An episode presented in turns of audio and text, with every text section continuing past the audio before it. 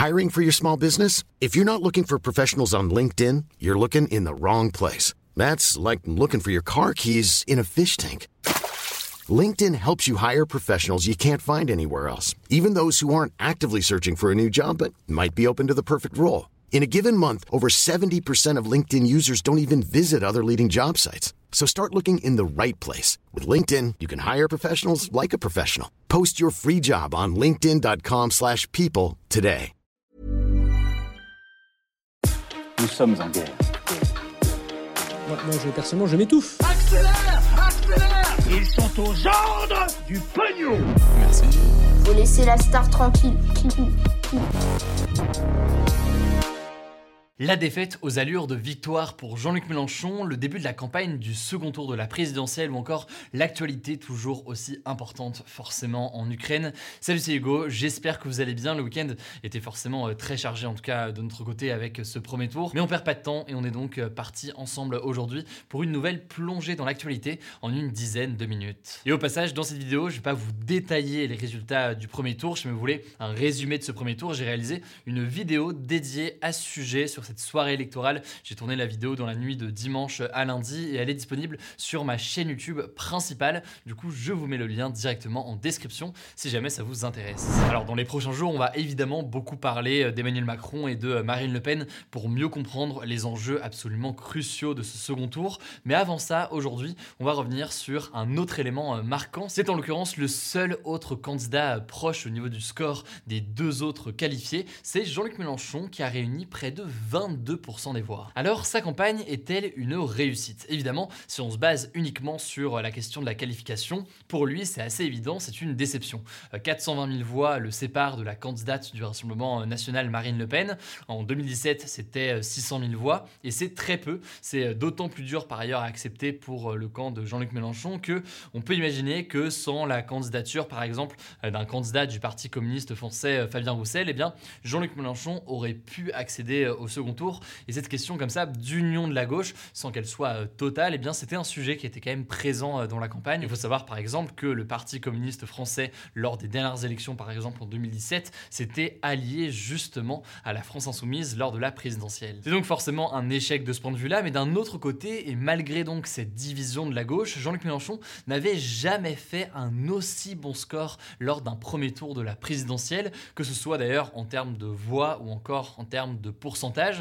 Là où il a vraiment réussi son pari, en fait, c'est qu'il s'est imposé comme le véritable vote utile pour euh, la gauche. En gros, son message, c'était si jamais vous voulez que la gauche passe au second tour, eh bien, il faut voter pour moi. Un message qu'il a donc réussi à faire passer, ce qui lui a permis de se retrouver aussi haut. Et d'ailleurs, l'espoir chez les soutiens de Jean-Luc Mélenchon s'est senti pendant une bonne partie de la nuit, puisque un certain nombre de ses soutiens s'étaient euh, réunis euh, devant eh bien, le lieu où il était réuni pour cette soirée euh, électorale. Il y avait en fait des centaines de personnes qui espéraient, eh bien, au fil du décompte du ministère de l'Intérieur, une potentielle victoire de Jean-Luc Mélenchon, euh, qui au final, donc, vous l'avez compris, n'a pas réussi à dépasser euh, Marine Le Pen. Et ça, c'est joué à cet écart que je viens de vous évoquer. Ce qui est sûr, par contre, c'est qu'un score aussi élevé, même s'il ne l'emmène pas, donc, vous l'avez compris, au second tour, lui permet par contre d'aborder les élections législatives avec pas mal de motivation et de confiance. On en parle assez peu, puisque forcément, eh bien, les regards sont tournés sur la présidentielle aujourd'hui, mais les élections législatives, c'est, ça a lieu tout simplement au mois de juin, donc dans pas si longtemps que ça,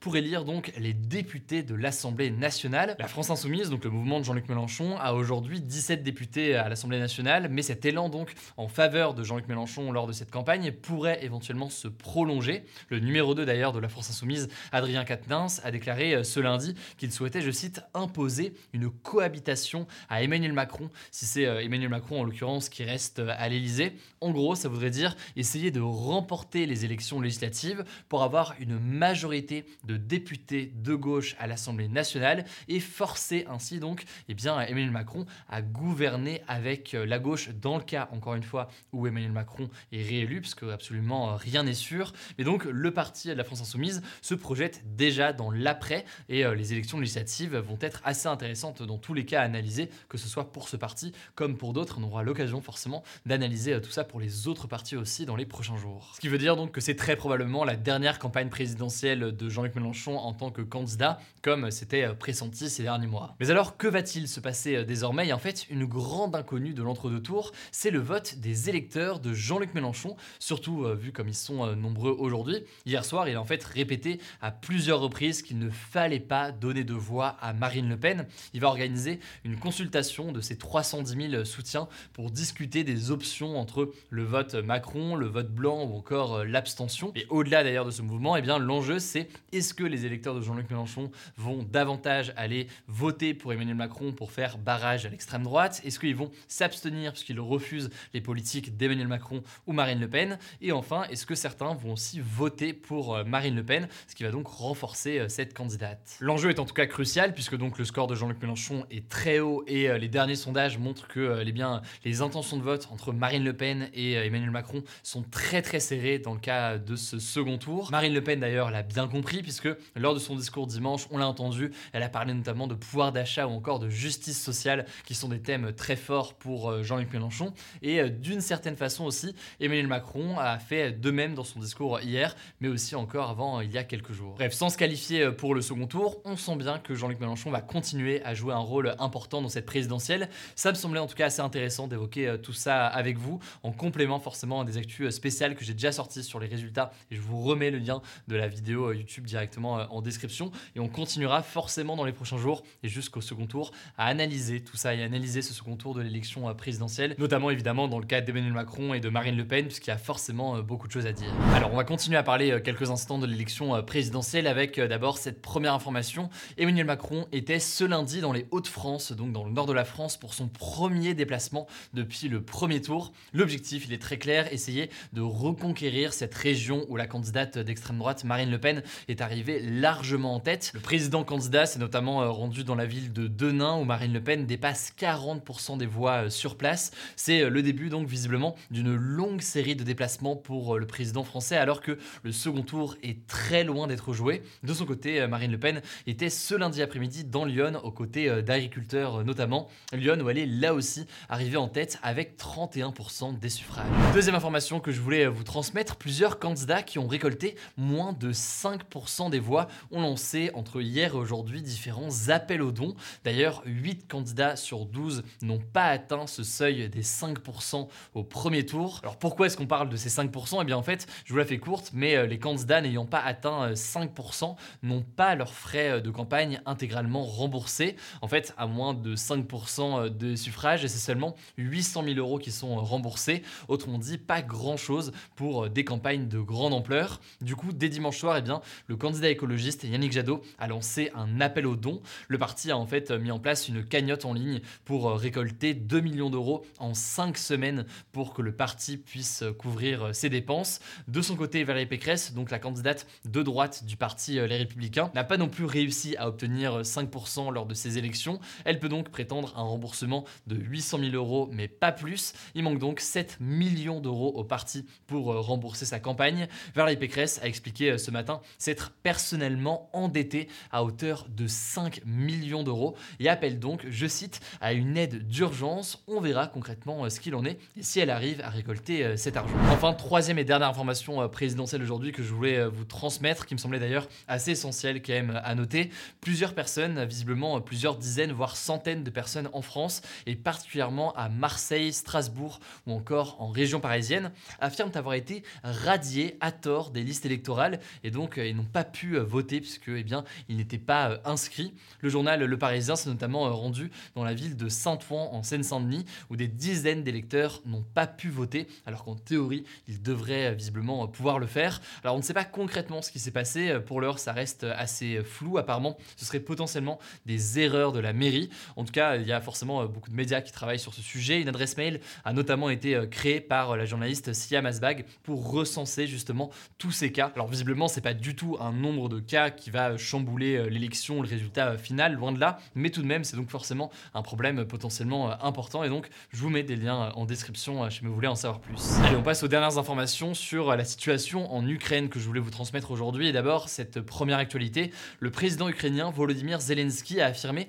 que depuis le début de la guerre, des dizaines de milliers de personnes seraient mortes à Mariupol. Mariupol, pour rappel, c'est donc cette ville au sud-est de l'Ukraine qui est assiégée et bombardée en ce moment par l'armée russe. De son côté, l'armée ukrainienne dit se préparer à une ultime bataille à Mariupol car ses munitions s'épuisent face donc à ces assauts successifs venant de la Russie. Les soldats ukrainiens craignent donc d'être tués ou alors capturés par les soldats russes. On continuera évidemment de vous informer là-dessus, même si c'est dur d'avoir des informations sur la situation en Mariupol, étant donné qu'il y a désormais très très peu de journalistes sur place et une difficulté aussi pour les ONG d'accéder sur le terrain. Deuxième information sur l'Ukraine, le chef du gouvernement autrichien, donc en fait le chancelier autrichien Karl Nehammer, s'est rendu aujourd'hui à Moscou, donc en Russie. Il s'agit du premier dirigeant européen à le faire depuis le début de l'invasion russe en Ukraine.